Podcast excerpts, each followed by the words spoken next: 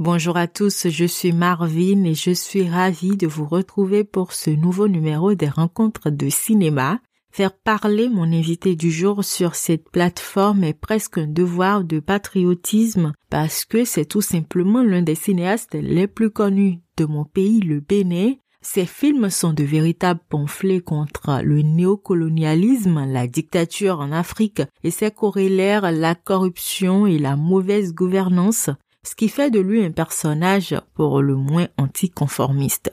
Petit indice, son film Africa Paradis sera projeté ce 29 octobre 2021 à 18h30 minutes au musée du Quai Branly dans le cadre de la semaine culturelle du Bénin, événement organisé juste avant la restitution des biens culturels au Bénin par la France j'ai tenu à rencontrer notre cinéaste du jour tout simplement parce qu'en plus de son discours assumé et affirmé contre la nature des rapports France-Afrique, il est aussi en train d'écrire son prochain film sur la restitution de ces biens culturels qui, il faut le dire aujourd'hui, est le sujet d'actualité culturelle au Bénin. Sans plus tarder, je vous laisse avec la conversation que j'ai eue avec notre invité. Je suis Sylvestre Ramoussou, réalisateur, producteur et acteur. À la base, j'ai fait administration économique et sociale. Et ici en France, j'ai pris des cours de théâtre et j'ai compris que théâtre ou le cinéma, surtout le cinéma, était une arme pour délivrer des messages.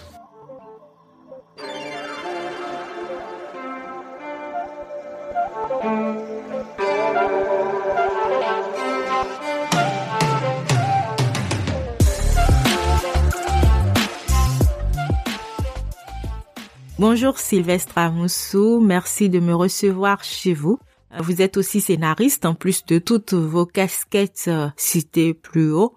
Comment est-ce qu'un seul homme peut-il performer dans tous ces métiers du cinéma? Producteur par exemple, c'est pas quelque chose que j'ai souhaité être. Quand vous vous proposez un projet à un producteur, c'est son travail d'aller faire des recherches de financement et de permettre au réalisateur d'être à l'aise pour pouvoir tourner dans de bonnes conditions.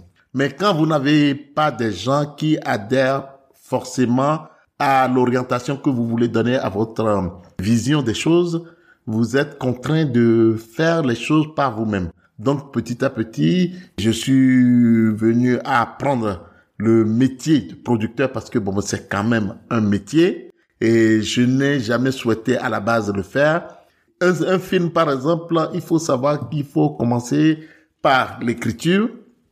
Après l'écriture, bon ben, on va et chercher les financements et on fait la réalisation.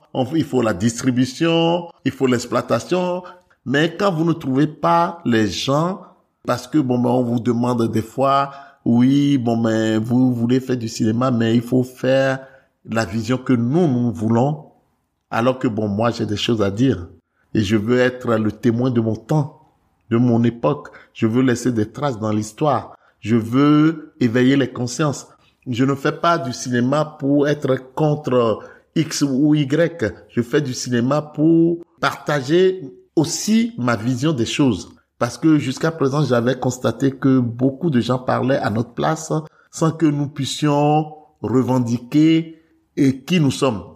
Est-ce que c'est pour ça que vous vous obligez à, être scénariste pour être sûr que cela correspond bien à votre vision des choses? Oui, et je suis scénariste, mais en même temps, j'ai souvent travaillé avec euh, un co-scénariste qui est ici avec moi, qui a toujours travaillé avec moi sur mes courts-métrages et sur mes longs-métrages Africa Paradis et Un pas en avant et L'orage africain. J'ai toujours travaillé avec le même co-scénariste qui est français, parce que des fois les gens se posent la question, oui, Sylvestre Amoussou, fait des films contre nous, contre les Européens. Non, non, non, non, non. C'est pas du tout ma démarche. Moi, ma démarche, c'est d'apporter un autre point de vue sur la situation. C'est simplement ça. Et justement, en parlant de vos films qui développent souvent des sujets assez sensibles, il y a un film en particulier dont on, dont on parle souvent. On, va évidemment parler aussi de, de l'orage africain, qui est l'un de vos plus grands succès. Mais, mais Africa Paradis, comment est née l'idée de ce film? Africa Paradis, je l'ai tourné en 2003. Mais compte tenu des difficultés, le film est sorti en 2007. Je vis en France depuis à peu près 40 ans. Et chaque fois quand les élections présidentielles arrivent dans ce pays, le problème de l'immigration vient toujours au devant et de la société. Imaginez un film qui a bientôt 20 ans. On se retrouve encore aujourd'hui avec la même situation, le même problème où on parle encore de l'immigration. Donc, moi, je me suis dit, parce que chaque fois, j'entendais, voilà, les émigrés, ils viennent voler notre euh, travail, ils viennent pour les assister, les aides, euh, et des allocations familiales et tout ça. Je dis, mais non. Les Africains qui travaillent, qui construisent ce pays, ils paient des impôts ici, ils travaillent et ils sont des citoyens. Nos grands-parents sont venus ici pour libérer la France. Aujourd'hui, la France, on serait en train de parler allemand. Après, il y a eu quand même des soldats qui ont été assassinés à, au, camp de Charoy parce qu'ils sont, ils ont réclamé seulement leur dû et des grands cinéastes comme Sambel Ousmane ont mis ça en lumière. Et quand je fais un film, je ne fais pas un film contre la population française. Je fais contre les élites c'est-à-dire les gouvernants de nos pays en Afrique et de la France où je vis. Parce que les gouvernants africains et les gouvernants français, c'est kiff kiff bourrico, hein. ils sont pareils. Donnez-moi le nom d'un seul chef d'État africain qui lutte pour l'indépendance et l'autonomie de l'Afrique. Donc, à partir de ce moment-là, moi, je fais un film comme Africa Paradis. Et là, aujourd'hui, je suis triste de voir encore que, et en 2021, le problème dont on parle encore en France, c'est l'immigration. Et il y a même pas si longtemps, il y a une semaine, l'Espagne a projeté deux fois Africa Paradis encore. L'Allemagne vient de projeter Africa Paradis encore. Donc, ça prouve que ce film-là est toujours d'actualité. Je suppose qu'on vous a déjà posé la question plusieurs fois, mais est-ce que la signature de ce genre de film vous positionne un peu comme un cinéaste engagé ou politique? Moi, je me considère comme un cinéaste concerné. Je me sens concerné par tout ce qui se passe autour de moi. C'est vrai qu'en général, c'est difficile pour un film africain de réunir des financements, mais pour des films comme les vôtres, avec des sujets aussi controversés, euh, est-ce que c'est encore plus difficile, surtout que le financement vient en grande partie euh, du système que vous dénoncez, c'est-à-dire le système européen ou le système français? C'est très difficile, mais bon, c'est pas parce que c'est difficile qu'il faut pas le faire. Moi, je m'engage, je travaille et j'ai des amis européens qui m'aident, j'ai des amis africains et j'ai des chefs d'entreprise en Afrique aussi. Certains qui m'accompagnent parce qu'ils ont vu Africa Paradis et ils ont vu le travail qu'on fait. Ils nous accompagnent. Nous-mêmes, on s'endette pour faire les films. Et Laurent Gbagbo, qui est, l'ancien président de la Côte d'Ivoire, dit, quand un homme passe, il laisse des traces. Mais ça dépend le genre de traces que tu as envie de laisser dans l'histoire. Jusqu'à présent, on a toujours parlé à notre place. Le cinéma, c'est une possibilité pour nous de dire les choses, mais de dialoguer et puis de débattre avec les gens. C'est pas la pensée unique non plus. Je ne dis pas que je détiens la vérité dans ce que je dis. C'est une fiction déjà pour commencer. C'est pas un documentaire. Je pose les bases d'un débat pour pouvoir nous enrichir mutuellement un, autre film qui a connu un véritable succès, c'est L'orage africain. On en parlait en début de discussion. Comment est-ce que vous, justifiez déjà le succès de, de, de, de l'orage africain? Bon, donc euh, l'orage africain pose vraiment le problème du pillage des ressources en Afrique et de l'industrialisation de l'Afrique. Bon, donc j'ai abordé le, euh, le sujet tout en écoutant les gens dans la diaspora en Afrique. Et puis, bon, ben, aujourd'hui, tout le monde en parle et comment les choses se passent parce que aujourd'hui, on voit ce qui se passe dans nos pays. Quand tu as la chance de présider à la destinée d'un pays, une fois que tu as fait pour toi, laisse les autres venir continuer ce que toi, tu as entamé. Mais quand vous prenez le pouvoir et que vous ne voulez plus partir et que vous devenez cupide, et vous, vous avez le pouvoir de détruire la population parce que en quelque sorte en Afrique on n'a pas tellement la, séparation du pouvoir. on a le droit de vie ou de mort sur, sur les populations. C'est pas normal. Mais entre Africain Paradis et l'orage africain, il y a eu un pas en avant, les déçus de la corruption. Pourquoi? Un pas en avant parce que quand je pose euh, ma vision ou mon regard sur ce qui se passe dans le monde, je pose aussi le regard sur ce qui freine le développement en Afrique. Mais ça ne veut pas dire que l'Afrique est le seul continent corrompu.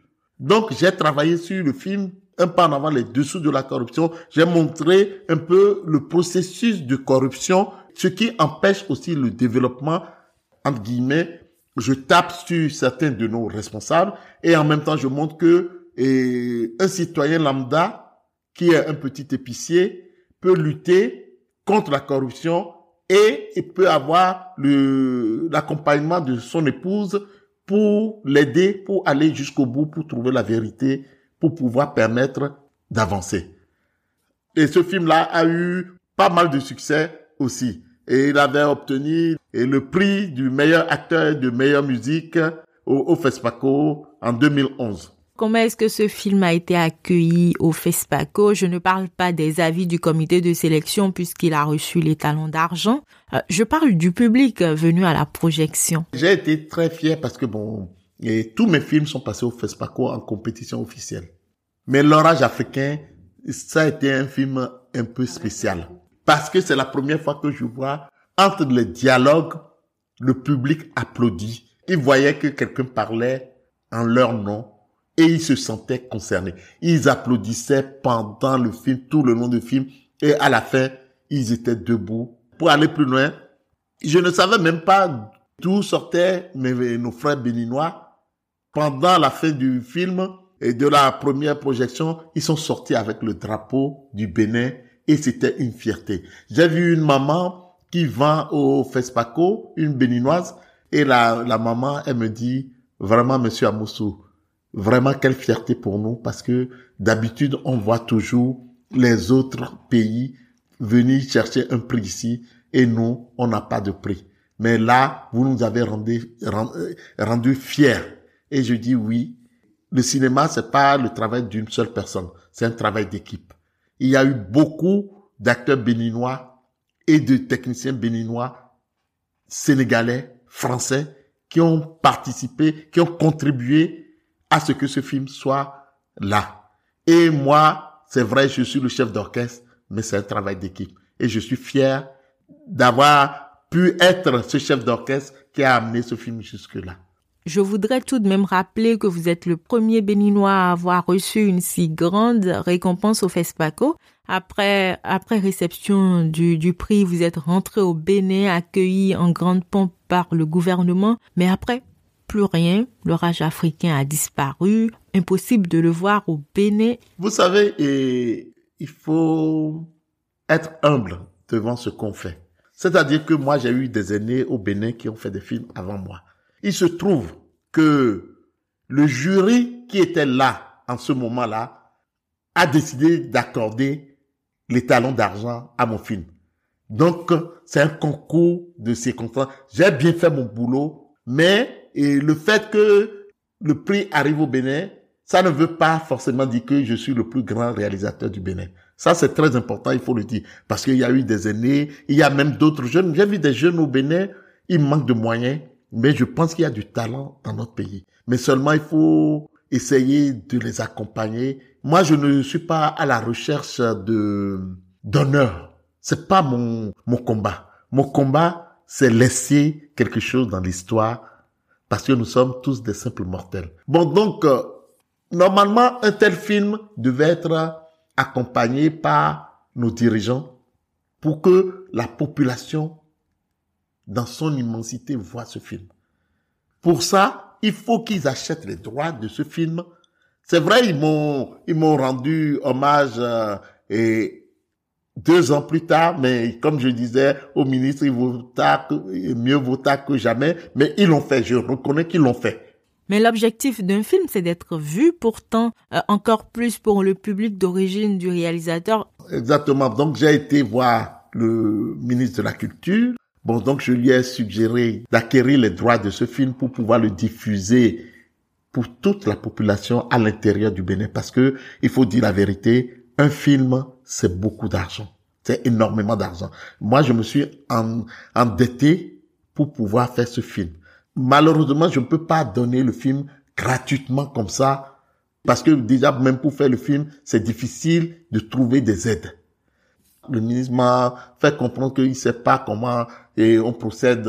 Je ne suis pas là pour créer des polémiques. Mais bon, après, il m'a dit, bon, si vous voulez, vous m'envoyez une lettre et tout ça. Mais moi, dans ma tête, ça m'a d'être un peu blessé parce que je me suis dit, faire un film qui valorise le Bénin. Parce que surtout, on parle du développement et du tourisme. Faire un tel film qui valorise le pays, c'est même pas à moi de proposer ou de demander. C'est quelque chose qui coule sous son sens pour qu'on puisse dire, bon ben voilà, comment on peut faire, monsieur Amoussou, pour vous les accompagner, mais comment on peut faire pour avoir les droits de ce film pour que la majorité des gens, parce que bon, les aides qu'ils m'ont données, c'est l'argent du contribuable. C'est le petit boulanger qui vend et au bout de la route, celui qui vend au marché d'Antopa, c'est grâce à leur effort comment faire ce, ce geste. Ces gens-là, ils ont tous envie de voir ce film-là. Ils ont envie de regarder le travail qui a fait que, enfin, Sylvestre Amoussou, le Bénin a été reconnu et dans ce festival qui est le plus grand festival du continent africain. Moi, je dis, bon, le jour où ils, voudront, moi, je suis toujours disponible et ils me proposent les conditions. On peut discuter, puis bon, le film ira pour tout le monde parce que je pense que si ce, genre de film passe au pays et que, bon, parce que tout le monde ne va pas faire forcément des films politiques, hein, c'est pas le but. Mais je pense que ça va encourager les jeunes cinéastes du pays ou les, les moins jeunes pour faire des choses qui puissent être vues par beaucoup de gens. Mais bon, et ça, c'est une petite parenthèse. Dans ce cas, si moi, je veux voir un film de Sylvestre Amoussou, comment est-ce que je fais? Bon, pour l'instant, c'est très compliqué parce que bon, ben, j'ai cherché les moyens pour pouvoir distribuer les DVD en Afrique et tout, et j'ai pas réussi pour l'instant à trouver. Il faut dire que et Africa Paradis est passé sur Canal+. Un pas en avant est passé aussi sur Canal+. Et en Afrique, c'est passé sur TV5 Monde aussi. Mais il faut que le Bénin puisse permettre, parce que tout le monde n'a pas l'abonnement de Canal Plus ou TV5 et tout ça. Et Africa Paradis, par exemple, quand il y avait le ministre Toliba qui était en place, il m'avait fait venir au Bénin avec Africa Paradis et il avait fait réouvrir toutes les salles de cinéma.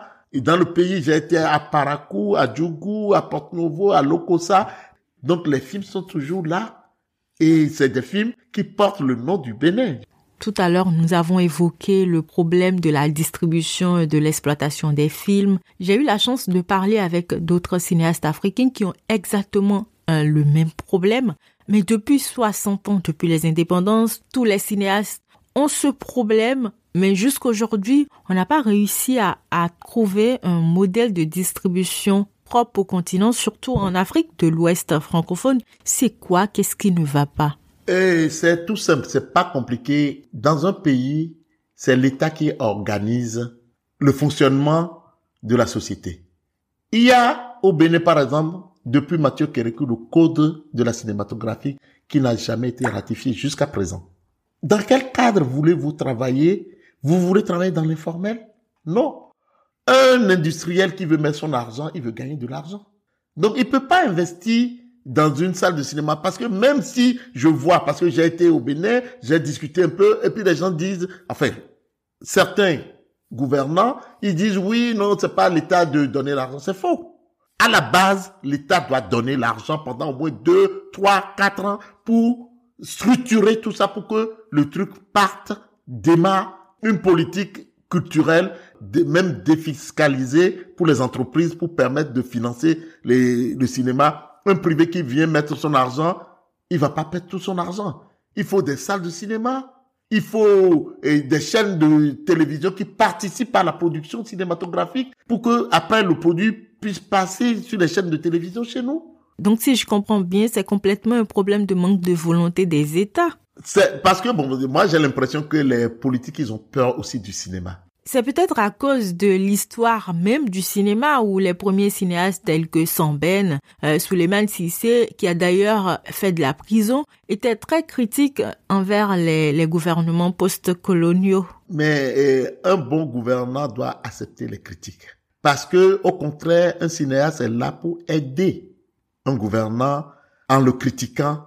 Parce que même, il y a certaines choses que les dirigeants ont envie de dire à l'international qui ne peuvent pas dire et que le cinéaste, lui, il dit dans ses films. Et là, le dirigeant se cache derrière la population pour dire, voilà ça, et c'est la vision de la population. On ne peut pas aller contre la volonté du peuple. Donc, on peut les aider comme ça. Mais comme beaucoup de dirigeants en Afrique sont des ignorants, ils ne comprennent pas. Ils comprennent pas le cinéma les États-Unis utilisent l'industrie cinématographique pour conquérir le monde. En France, le CNC là, l'État met l'argent dedans. Il faut dire la vérité, les films français, combien de films français remplissent les salles de cinéma? Très peu. Les films d'auteur, très peu. Mais ils ont mis une politique en place pour les films populaires qui viennent des États-Unis. Quand ils sortent dans les salles, on prélève un pourcentage pour mettre au CNC pour pouvoir financer les films français. Et l'État accompagne ça. Et ça permet au cinéma, l'industrie cinématographique française d'exister dans le monde entier. Le cinéma peut aider beaucoup. Par exemple, je vous donne un exemple pour le Bénin.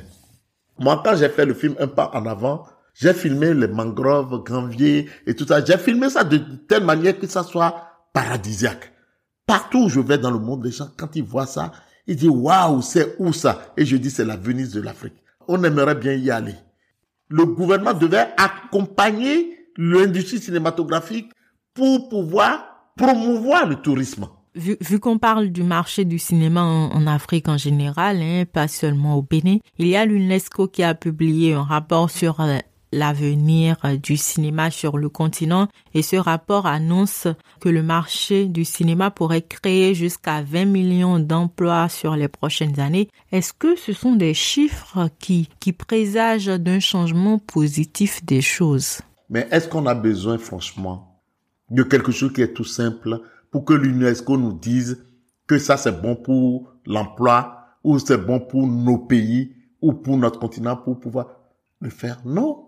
On n'a pas besoin de l'UNESCO pour faire ce genre de truc. Moi, c'est vrai, parce qu'il faut rendre ce qui est à César, à César. Africa Paradis, un pas en avant, a été projeté à l'UNESCO. Grâce à l'ancien ambassadeur, père son âme, Yahi, qui était ambassadeur du Bénin à l'UNESCO. Il a organisé pour que les films puissent être vus là-bas. Mais à nos dirigeants, parce que, comme on dit, il y a l'expression, si tu veux qu'on te mange comme du caviar, respecte-toi. Mais quand tu as envie qu'on te, on te crase comme un, un crabe, comporte-toi comme un goujat. Nos dirigeants, il faut qu'ils prennent conscience que c'est à eux de sensibiliser. Ça va générer des emplois. On va peut-être les critiquer dans certains films, mais on va aussi valoriser ce qu'ils font dans d'autres films. C'est vrai qu'on a parlé de long en large des problèmes du cinéma, mais comme vous l'avez dit, ça ne vous empêche pas de continuer à créer, même si c'est difficile. Et à ce propos, vous êtes sur l'écriture d'un nouveau film, euh, d'un nouveau projet qui aborde un sujet, je dirais, sensible, très panafricaniste, actuel et même en cours de concrétisation, c'est la restitution des biens culturels à l'Afrique par la France. Et ça fait un moment que je travaille sur le vol des œuvres d'art. Parce que bon, voilà. Quand je dis, parce qu'il faut appeler les choses par leur nom. Les œuvres d'art ont été volées, pillées. Et ça fait déjà deux ans à peu près que je travaille sur l'écriture de, et, de ce scénario. Bon, j'ai fait passer un mot au Bénin et pour que on puisse euh, accompagner parce que bon, c'est un sujet que j'ai abordé il y a quelques années. Je l'ai laissé de côté et ça fait à peu près deux ans que j'ai repris. Ça avance bien. Maintenant, il faut que on accompagne parce que faire un film comme ça, c'est beaucoup, beaucoup de moyens parce que, et je ne l'aborde pas de manière agressive. Au départ, je vais faire la reconstitution coloniale, un peu, au début du film, et puis parler et aussi du moment contemporain. Et il y a des Européens qui vont jouer dans le film. Et il y a des grosses têtes d'affiches que je souhaite mettre dans le film en Europe pour que le film puisse être vu un peu partout. Il y a des acteurs africains et j'espère tourner en partie en France et l'autre partie en Afrique. Ça tombe bien que le Bénin participe à la récupération du patrimoine. S'ils veulent accompagner la production, ça serait très bien parce que c'est important pour faire un film de cette ampleur. C'est beaucoup, beaucoup, beaucoup, beaucoup de moyens c'est un film, moi je suis certain, c'est un film qui sortira un peu partout. Merci Sylvestre Amousso, merci de nous avoir reçus chez vous, merci de nous avoir accordé cet entretien euh, sans tabou sur le cinéma et sur vos films. Et comme vous n'avez pas vu beaucoup de films, je vous donne euh, l'opportunité de regarder mes films. Merci beaucoup. C'est aussi ça la beauté de ce podcast qui me donne la chance de parler directement avec les cinéastes de leurs films et de recevoir aussi ces films en cadeau.